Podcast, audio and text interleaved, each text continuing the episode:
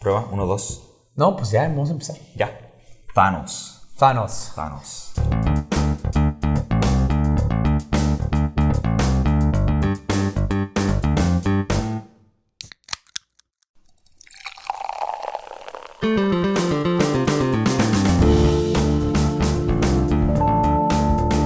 Welcome everybody to the H3 Podcast. No te creas. Es mi sueño ser ese güey. Es mi sueño ser Joe de la O en el Cotorradio. Es mi sueño ser No Eugenio tengo- Garza en, en el Cotorradio. Bienvenidos a El Cotorreo en el Cotorradio, el podcast menos importante de lo más, más importante. Yo creo que en este caso sí es lo más importante de lo menos importante. Sí, ¿verdad? Como que eh, este, este caso... Bueno, les vamos a platicar rápido qué estamos haciendo ahora. Estamos aquí sentados, José Antonio y yo, y, bueno, y con el equipo de producción, aquí en el estudio, y di- dijimos aquí, híjole, siempre tenemos un invitado, pero nosotros podemos ser los invitados de nuestro propio podcast, ¿no? Entonces yo invité a José Antonio, José Antonio me invitó a mí a platicar el día de hoy de un fenómeno mediático. Es un honor estar contigo, Eugenio, para platicar hoy de algo que me tiene muy emocionado, la verdad. Avengers Endgame. Dos cosas antes de empezar. Primero, obviamente va a haber spoilers. Si no las has visto, pues vela. Si no te interesa el universo cinemático de Marvel, pues no hay mucho que hacer porque son 22 películas. A menos que te quieras fletar 22 películas. Que tú hiciste eso, ¿no? Eso es lo segundo que quiero decir. Ah. Yo vi la película ayer, me tardé bastante. Ayer sábado 11 de mayo. Eh, me fleté todo este mes pasado todas las películas del MCU. Felicidades Marvel, cumpliste con tu estrategia de marketing, hiciste que viera todas las 22 películas, como 300 minutos de super putazos y... 300 minutos. Con putazos me refiero a golpes, no... Pero son 22 películas. Hola, soy Joe del futuro. Nada más quería decir una pequeña aclaración. No sé por qué dije 300. Claramente es mucho más que eso. De hecho, iba a decir 3000. Y fun fact, hay una teoría que dice que la suma de minutos de todas las películas del MCU hasta Endgame eh, es 3000. Y por eso la frase de I love you 3000. Pero bueno, sigamos con el episodio. ¿Cuántas horas le dedicaste para hacer este episodio? Bastantes, bastantes horas. Bastantes horas de preparación. Eh, y bueno, el caso es que, pues, soy un experto en el MCU ahorita. La vi así como que con todo en la mente. Y otra cosa es que yo vi Infinity War sin haber visto casi ninguna de las películas. Nunca me consideré fan de Marvel. Y vi Infinity War, me gustó y dije, pues, ¿sabes qué? Le voy a dar chance, ¿no? Y empecé a ver todas. Y pues, obviamente, pues, terminé súper picado. Eh, quiero decir que Infinity War es una película excelente. Digo, perdón, ¿cuál Infinity War? Endgame. Endgame. Endgame es una película excelente. Infinity War fue una película buena porque trata de tomar riesgos. En ninguna película del MCU eh, el villano consigue lo que quiere Ajá. más que en Infinity War y, y no tienen miedo de matar a los personajes. Obviamente, pues también para picar a la gente para Endgame. Claro. Pero por eso creo que fue una película muy buena, pero Endgame es una película excelente porque trata de la pérdida. Ok. Creo que todo, todo el, el- el arco de los personajes también se cierra de una manera muy chida. Ujú. Todas las escenas tienen sentido, todas las escenas tienen un propósito. No hay ninguna escena que se siente como fuera de lugar. Ujú. Bueno, hay una. ¿Cuál? Ahorita hablamos de eso. este.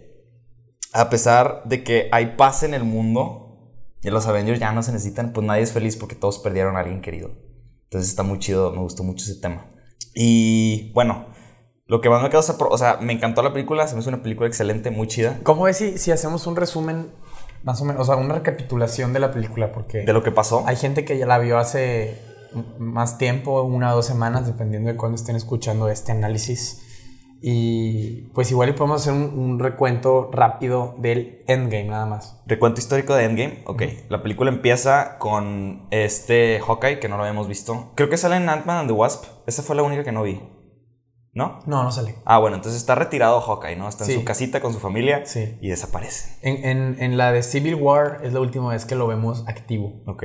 Y luego ya se, vuelve a- se va a su rancho. Se hace pasivo. Tiene un rancho allá por la carretera nacional y entonces... En la se- quinta. en la- tiene una quinta y se va con su familia. Entonces, según yo, la película de Endgame empieza cuando está Ojo de Halcón, que es Jeremy Renner. Eh, Jeremías, Jeremías desaparece su familia en en ese, en ese momento. una carnita asada. Sí. ¿Y luego? Se mueren. Estaban haciendo unos hot dogs, ¿no? Estaban haciendo unos hochos, se mueren. eh, y este güey pues se va, se hace como un asesino rogue killer, ¿cómo se dice en español? Bueno, Pues X. un, eh, un vigilante. Sí, o sea, un vigilante que mata nada más porque sí. Porque ya perdió el propósito en su vida. También se, está chido que se trata mucho de encontrar el propósito, ¿no? Como que todos estos superhéroes, excepto Thor, bueno, más o No, menos. a ver, espera. Vamos a tocar ese tema cuando terminemos el... Ok, ok, ok. El Después, Ajá. eh, ¿qué pasa después? Pues se juntan los Avengers. Eh, sale Capitán Marvel, que la verdad es un personaje que. Super X, forzadísimo, pero. Salva Capitán Marvel a Capitán. Digo, a Iron Man. Ujú. Llegan todos y dicen: ¿Sabes qué? Vamos a buscar a Thanos. Van con Thanos. Resulta que Thanos había destruido las gemas. Le cortan la cabeza a Thor. Ajá. Y en un plot twist que la verdad no me esperaba, pasan cinco años. Y eso creo que fue lo mejor que pudo haber hecho la película, porque de ahí salen las mejores escenas de, de toda la película, toda la parte donde se ve las consecuencias a largo plazo de lo que hizo Thanos, que es uno de los mejores villanos que he visto en toda mi vida, la verdad. Es un villano muy bien hecho. Eh, ah, otra vez, hay paz, pero no hay felicidad. La gente está triste. Ya no hay lucha tampoco. Ajá. ¿Y ¿Qué es vivir si no hay lucha? Pues, pues, te estás yendo Pregunta al análisis, Joe. Espérate, vamos a seguir con el resumen. Estamos, estamos planteando las preguntas para luego analizarlas. Ok, Ok, va. vamos a seguir. Rápido. Vamos a seguir. Entonces, eh, Sale pasan cinco años y resulta que Ant-Man se había quedado atorado en el reino cuántico y no sé qué, y cinco años, ¿no? Pero sale. Gracias a la rata, que es el personaje más importante de toda la película. hay una rata que le pica sin Le pica querer. los botones sin querer, sale Ant-Man. Ajá, sale Ant-Man, pero él estuvo solo cinco horas ahí dentro. Y entonces sale y se da cuenta que ya pasaron cinco años, va a ver a su hija, y su hija ya está grande y todo este rollo, ¿no? Y todos desaparecidos. Bueno, la mitad. Y entonces va, va a los headquarters de los Avengers, está ahí, es, está la viuda La negra, vida negra Natasha. Natasha Romanoff con Capitán América. Sí. Y este- llega este vato a timbrarle, sale ahí en, en la cámara y dice, oigan, ¿se acuerdan de mí? No sé qué. Y va y les, les dice, oigan, pues yo, yo estuve acá cinco horas y salí y pasaron cinco años, podemos viajar en el tiempo. Entonces juntan el equipo, van con Iron Man, le dicen que, no, que se invente un viaje en el tiempo y... Ahí, bueno, ahí yo me quedo con X. Luego vamos al análisis, pero... ¿ves? Está Iron bien Man- difícil platicar la película. Sí, sí, sin- sí. Iron Man inventa el viaje en el tiempo en dos días. Sí, güey, súper realista la película. Súper realista, ¿no? Porque es un genio. Este. un genio. Y luego ya, pues van, eh, Iron Man va con, con el equipo y les dice, sí, sobres, este, vamos, a, vamos a hacerlo. Viajan en el tiempo, juntan las gemas. Y luego Thanos del Se pasado, da- Thanos del pasado se da cuenta.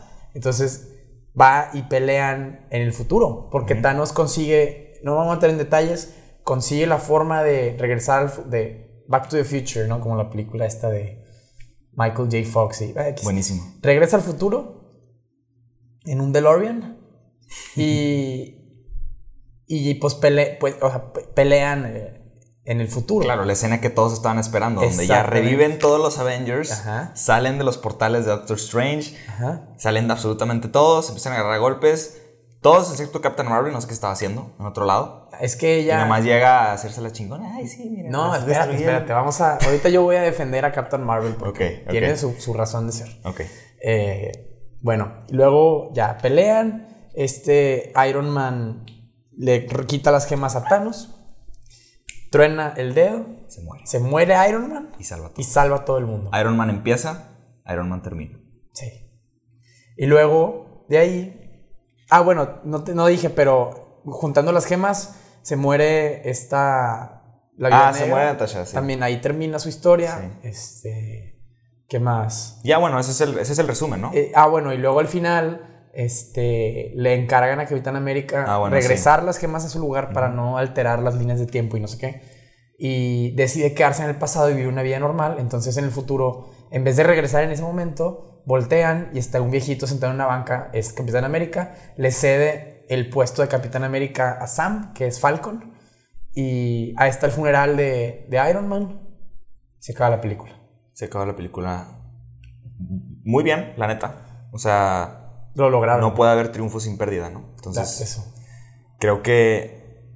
Exactamente, otra vez, como ya lo dije. todas las escenas tienen un propósito, todas las escenas tienen sentido, nada se siente forzado, como que ahí es a donde deberían de ir todas las historias de todos estos personajes, en especial de los Avengers originales. Yo creo que si hablamos de cada uno de los personajes no vamos a acabar, pero creo que hay que empezar analizando las historias, los principales son Thor, Iron Man, Capitán América, Ajá.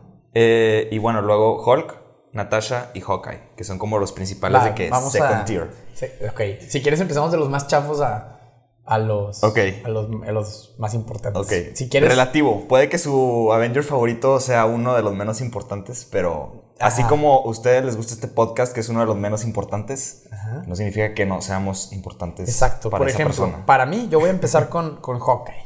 Y luego ya si quieres tú, y luego yo, y así, ¿no? Y damos... Va, Así le damos. va, va, va. Hawkeye es el Avenger más aburrido. Es un completo inútil. No, no te creas. Jeremy Renner, sé que nos estás escuchando. Es un padre de No familia, está chido Es que su- lo, lo- lo- lo padre es que es una persona normal, que tiene una habilidad, sí, una habilidad interesante, Ajá. pero dentro del rango de lo que es normal. Es como el mago Fragman.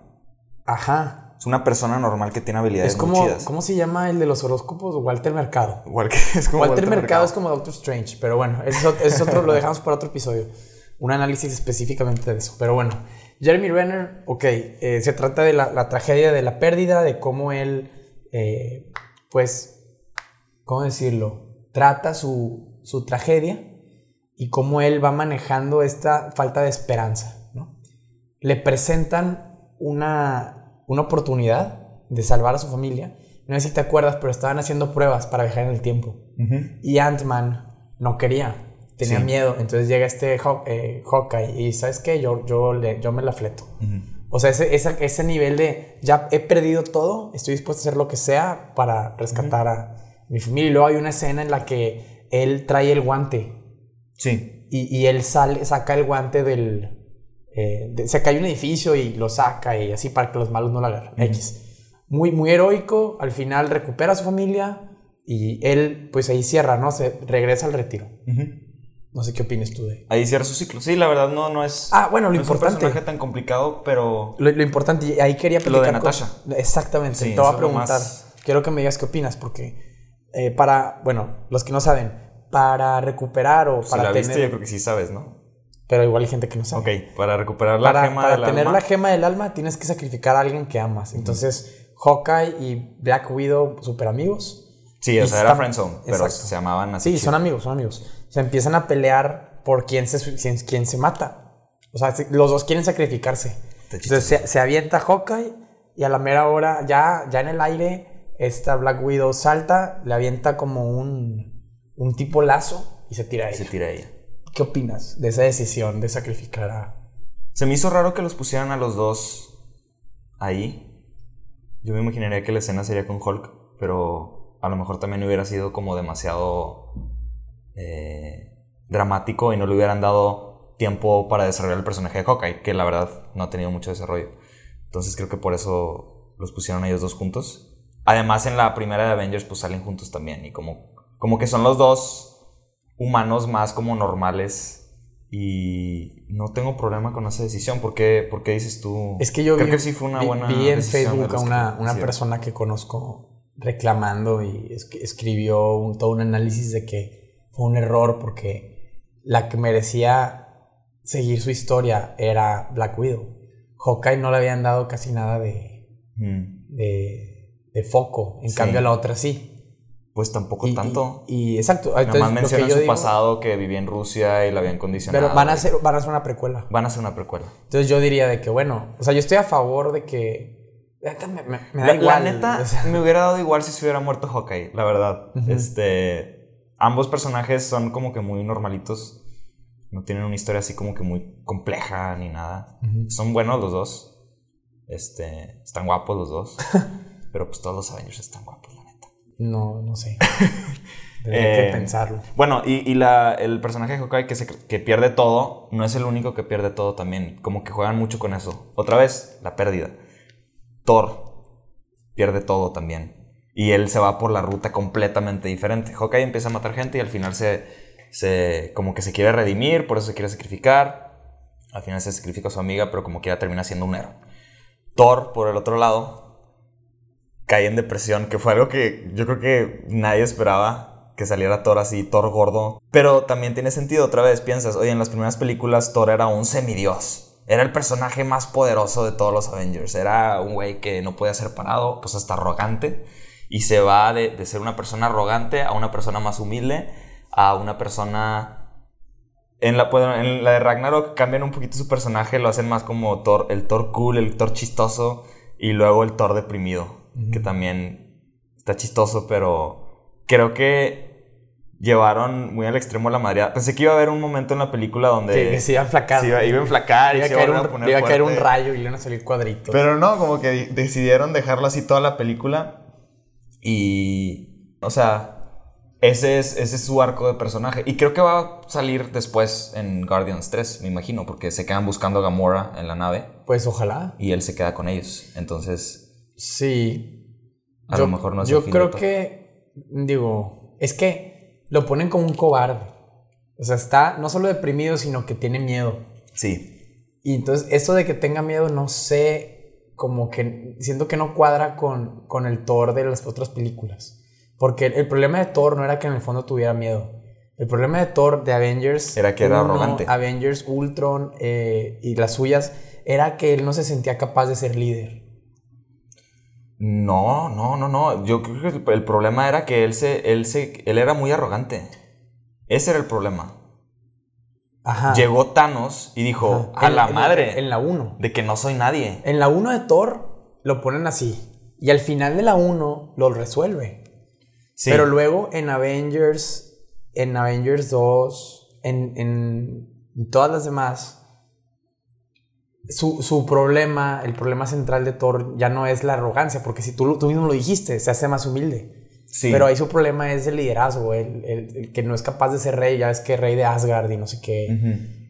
Y entonces como Ah, claro, pues de hecho hasta, hasta siento que dejaron... rechaza el, rechaza el trono. Ajá, pero siento que dejaron flotar eso, como que...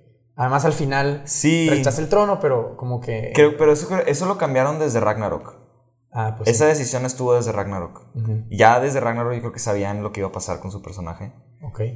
A mí en Ragnarok se me hizo súper abrupto el cambio de una historia así como seria hasta... Sí está chido, la verdad. No creo que estuvo mal lo que hicieron porque como que refrescó el personaje de Thor.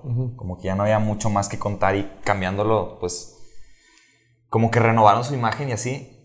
Eh, es que también, con tantos personajes en Avengers, Thor tenía que tener un papel importante, pero no podía ser igual al de todos los demás. De perdí todo, me voy a redimir. Entonces, creo que tomaron esa otra ruta también como para... Como hacer su historia también algo especial. Ahora fíjate, bien curioso, hay un personaje que, que no perdió todo, al contrario, que en, en- en la primera mitad de Endgame se ve que está muy bien, muy a gusto, muy contento. ¿Quién? Hulk. Hulk es el mejor personaje en Endgame, en mi, en mi opinión. A ver, análisis de Joe. Desde la primera película nunca desarrollan muy bien su personaje. Hulk es Hulk. Eh, bueno, en Ultron como que trae algo ahí con Natasha. Pero nunca lo como que lo desarrollan así bien. Eh, y está chido que lentamente a lo largo de todas las películas va teniendo problemas con él y con Hulk. O sea, el mismo. Y al principio no lo puede controlar absolutamente nada. En, en la de Hulk original, que es otro actor, que es Edward, Edward Norton. ¿La viste? Está buena, sí, pero pues está raro el cambio de, que, de actor completamente. Sí. Eh, Y estilo de edición también, o sea. todo, todo, todo. No, Muy diferente. que- ajá. Sí. Además tenía una novia que la olvidaron por completo en todas las películas después. Pero por eso digo, o sea, en, en la primera Avengers, Hulk lo único que hace es estar ahí. En la segunda se enamora de Natasha, pero también otra vez está ahí. Eh, luego en Ragnarok es cuando empiezan a explorar más su personaje, que Hulk toma por completo el personaje de... El, el de- cuerpo. de Bruce- el- el cuerpo de, de Bruce. Y en Endgame me gustó mucho que ya se arreglaron, se hicieron amigos y toda la escena donde sale de que tomándose fotos con las niñas y la madre está, está con madre, está excelente. Este, y luego, pues al final, ¿qué, qué pasa? Ah, bueno, pues lo de Natasha, pues X, la verdad no me. No me impactó mucho de que, ay, pobrecito, se murió Natasha. Pero el hecho de que también cierra su ciclo, hace Sí. las paces con Hulk y, y ya creo que es un. Tampoco, un- no es- una historia muy complicada, pero fue de mis personajes favoritos por cómo hicieron eso. Y pues Iron Man, al final, de los, de los cinco Ah, importantes. ah, no, ¿y Capitán América? Ah, sí, cierto, falta Capitán América, tienes razón. Bueno, vamos a hablar de Iron Man primero. Eh, es que Iron Man fue el que empezó el MCU y Iron Man fue el que lo terminó. La verdad, antes, a mí me spoilearon, pusieron el anuncio de Spider-Man antes de que empezara la película. Uf. Entonces dicen ahí de que ay, lo extraño. Entonces ahí me spoilearon que se moría. Pero la neta sí me lo esperaba porque, otra vez, era una decisión que tenía sentido. Iron Man empezó. em, quiero hablar ahí también de una de mis quejas de, de esto. A ver. He hablado de que es una película excelente, no sé qué. Pero a la vez siento que he sido condicionado y que todos hemos sido condicionados para que no hay manera de que esta película no te guste. Con 21 películas consecutivas, ya sabes lo que tienes que esperar de una película de Marvel, ¿no? Y creo que al principio, en las películas de Marvel se sentía el, el riesgo. Por ejemplo, Iron Man. Era todo un pedo meterse su traje. O sea, era, era, era el reto. Y, y había reglas. Estaba basada en, una- en una realidad. Y poco a poco, pues con el afán de hacer cosas cada vez más espectaculares, fueron dejando a un lado todas las reglas. Por Ya, sí, y luego ahora le pica un botón. le y pica un botón y, ¡fuf! y sale toda Iron. Nanotecnología. Y no nada más eso, o sea, todos los superhéroes ya hace cuenta. Puede pasar todo con tal de que tenga función en la historia. O sea, pueden romper cualquier regla dentro del universo de las películas con tal de que sea un momento que te haga sentir algo así. Y no, no hay tanto problema en Endgame porque está muy bien hecha, pero por ejemplo Guardians of the Galaxy 2 no me gustó por eso. Porque se me hizo demasiado ridícula, demasiado como que todo podía pasar y, y así. Entonces, eso no me gustó tanto, eh, pero en general. Pero en el personaje de Iron Man, eh, Bueno, Pues tiene- tiene una hija. exacto, es lo que te iba a decir. Lo importante es lo de cómo su. O sea, en la 1 era este. Todo como de Egoísta. desorden, egoísmo. Ujú. Cualquier. Se metía con cualquiera. Sí. Y luego en las películas de Iron Man poco a poco va avanzando. Y en Avengers 1, él es el que se sacrifica por primera vez contra Thanos. Sí. No directamente, porque era con Loki, pero era el ejército de Thanos y como que subió al a un portal y explotó y es como que escuchó la voz de Thanos y no sé qué. Y ahí empezó como a caer en declive su, su personaje, más nerviosismo. cae en más- depresión, cae Luego en- tiene tiene la, la bronca de, de Age of Ultron, de Avengers 2, que empieza, o sea, Iron Man queda con ese miedo de, de que oye, ahora cualquier cosa de todo el universo puede venir a matarnos. Entonces se Por pelea eso con quiere Capitán los- América y Los luego acuerdos. lo de su- la boda, que se quiere casar y todo Sí. el rollo. Eh, y entonces, cuando en, en Endgame, eh, pues él, él sale pues, relativamente bien, ¿no? Capitana Marvel lo rescata, se, eh, se casa con Pepper, tiene una hija y vive en un tipo chipinque, ¿no? A gusto. Súper a gusto. Chipinque. Vive acá por Gómez Morín, subiendo ahí Chipinque, súper bien. Y entonces los Avengers primero van con él y le dicen lo de la- que invente la máquina del tiempo y todo. Y le, da- le da miedo otra vez, porque miedo. dicen, no quiero perder lo que tengo. O sea, tengo el riesgo de perder a mi hija, a Pepper y todo. Y luego está lavando los platos y le salpica agua a una foto con Spider-Man. Spider-Man, pues, se hizo polvo en, en Infinity War, Dios lo ve, y ahí le da el, de que no, pues sí tengo que ayudar, Claro. ¿no? Y ahí completamente ya acaba su transformación del el hombre egoísta que hacía todo por él a el hombre Completamente, completamente generoso. generoso, y que se da hacia los demás. Sí. A tal grado que pues se mata para salvar a toda la humanidad. Hay un análisis Súper que cliché, pero- vi, en pero bueno. YouTube, vi en YouTube en un análisis de que la primera escena del MCU de todo el universo cinematográfico de Marvel es Iron Man 1. Ujú. es fade in, ¿no? Está oscuro, entra la imagen y es la mano derecha de Iron Man.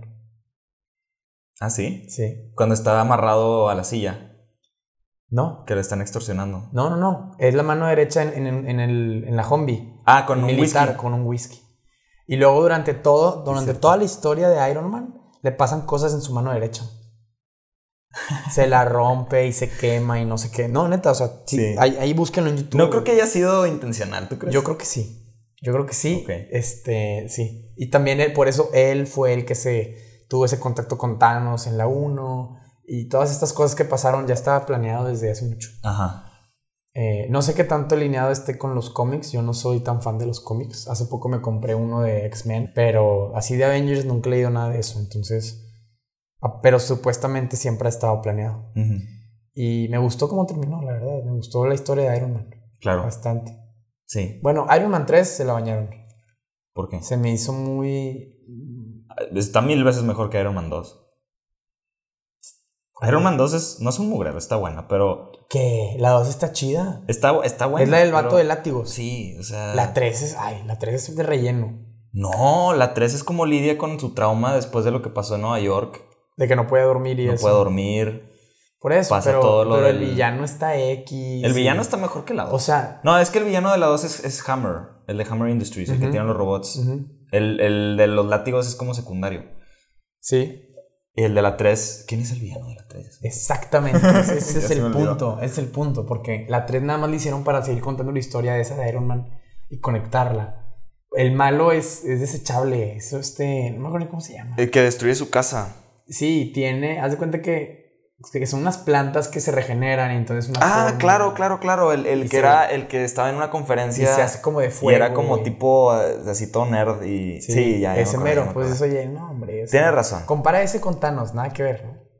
Sí. Y No, bueno, obviamente. Y para terminar. Para terminar, Capitán América. Sí. La mejor, para mí, la mejor escena de la película Avengers Endgame, sí, la mejor de todas, es cuando Thanos le está dando a, a Thor, ¿no? Golpes y no sé qué. Híjole, ya y sé vas a está decir a punto de no voy a estar morirse. de acuerdo. Y en eso sale el martillo de Thor moviéndose, ¡fum! vuela. Y yo de que, ah, no manches, pues me lo va a agarrar Thor, ¿no? Y Pum. le cae al Capitán América en la mano. Y Thor, I knew it. I knew it. Muy lo mal. sabía. Y no, bruto. Yo creo que Capitán América cierra muy bien porque luego después toma esa decisión de retirarse. Él ya, ya tenía ciento y pico años, eh, estaba joven porque lo habían congelado. Se queda en el pasado para, para vivir allá y, y ya, y al final vive una vida normal y entrega el escudo. Me parece perfecto. La, la historia de Capitán América está chida porque es una persona que siempre intenta encontrar su hogar. Y creo que a lo mejor lo encuentra con los Avengers, pero una vez que termina todo este rollo con Thanos, dice, híjole, pues la neta, mi hogar siempre estuvo con Peggy. Pues siempre tenía la foto. Entonces se regresa con Peggy. Está chido el final, poético. Creo que rompe con las reglas del- de los viajes en el tiempo porque se va Capitán América al pasado, a otra realidad, creando otra realidad. Significa que hay dos Capitanes Américas al mismo tiempo. Sí. Entonces no sé qué pasó ahí. A lo mejor estaría chido que hagan una película de eso de los años de retiro de Capitán América con Peggy. No, y toda la aventura de dejar Toda la las aventura de fotos. dejar las gemas. Hubiera estado chido como escena post créditos de que Capitán América regresando las gemas, pero así tipo En comedia o algo Ah. así. Ah, bueno, puede. Hubiera estado interesante. Sí. Este. Con riesgo a tirar a la basura. Está chida la historia, pero ¿por qué el martillo de Thor? Yo sé que en Ultron hay una escena donde todos intentan de levantarle Capitán América como que medio lo levanta. ¿Por qué él? Los directores confirmaron. Josh, Joss Whedon confirmó en el 2015 porque le preguntaron, oye, ¿qué onda con Capitán América? ¿Por qué no pudo levantarlo? ¿Por qué no es worthy? Y contestó, ¿de que acaso no es? ¿Estamos seguros? Estamos seguros. ¿Realmente no pudo o se detuvo? O se dijo, o se, O se ajá, detuvo. para no ponerlo en Ajá. vergüenza. Así, eso fue en el 2015. Y este año dijeron estos, los rusos, los hermanos rusos, que son los directores de Endgame, dijeron, sí, él siempre ha sido, siempre ha sido, Siempre ha sido worthy. siempre ha sido digno de, de- y él y sabía, él sabía. ¿Y por qué los demás no? ¿Por qué Hawkeye? bueno, y- Vision sí. Vision sí, pero porque Vision lo hizo el martillo de Capitán Pues mira, América. Eso tiene que- sentido. yo creo que Vision por- es parte de. Digo, el, el- Sí, el eh, martillo de Thor, perdón. Es, es Vision es parte de Thor. Sí, claro. Pero, a ver, yo creo que podríamos hacer un análisis de qué significa ser digno, ¿no? Para empezar. Y luego ya con, cotejas con... Ok. Pero no importa, la, o sea... so- Mm, es sí, obviamente, obviamente, O sea, así, así se escribió. Es que, así como lo pudo haber agarrado Capitán América, lo pudo haber agarrado Iron Man. Porque Iron Man No. terminó, terminó saliéndose completamente de sí mismo para ayudar a los demás. Pero es que no hay eso- nada más digno que eso, no, no, pero es que eso siempre ha podido hacerlo Capitán América. Desde que estaba flaquito. Iron Man no. Siempre fue recto, ¿verdad? Siempre. Es que yo no soy muy fan de Capitán América, pero son ¿No te razones. acuerdas en la 1? Sí. Que hay una parte que. Ay, ah, le avientan una granada falsa Ajá. Ah, y se tira. y se tira a Sí, salvar a cierto, todos. sí, Y- siempre fue- Y, y bien flaquito. Es como entonces- Jesús. No nos vamos a meter en, en el tema Joe, pero, pero sí, entonces en, Siempre- ese- en esa de Capitán América 1, ya desde entonces era digno del martillo de Thor. Bueno, ok, tienes razón, te la doy. Entonces, te la doy. te voy a decir, la, la verdad, para mí, mi, mi Avenger favorito es Capitán América. Ok, Te iba a preguntar eso. Desde ¿cuál es tu siempre, yo, yo tengo la camiseta bien puesta de Capitán América, con esa fui al cine. Y, en serio, es mi favorito. Thor, Thor me gusta y Iron Man también. Thor, Y Thor es Doctor, chistoso. mira, Doctor Strange Ah, es buenísimo es, también. tam- es mi segundo Ah, mejor. Otra escena excelente es cuando Hulk eh, visita a la pelona. A la, ¿Cómo se llama Se esta llama pelona? la, la, la ancestral. La ancestral, The Ancient One. Así es. Y la ancestral le pega a Thor y sale su cuerpo al plano astral. Está muy chido eso y cómo lo explica de lo de las líneas. Y ahí, ¿quieres hablar de cómo funciona el viaje en el tiempo? Yo creo que nos queda. Ya, ya acabamos. ¿Tú crees?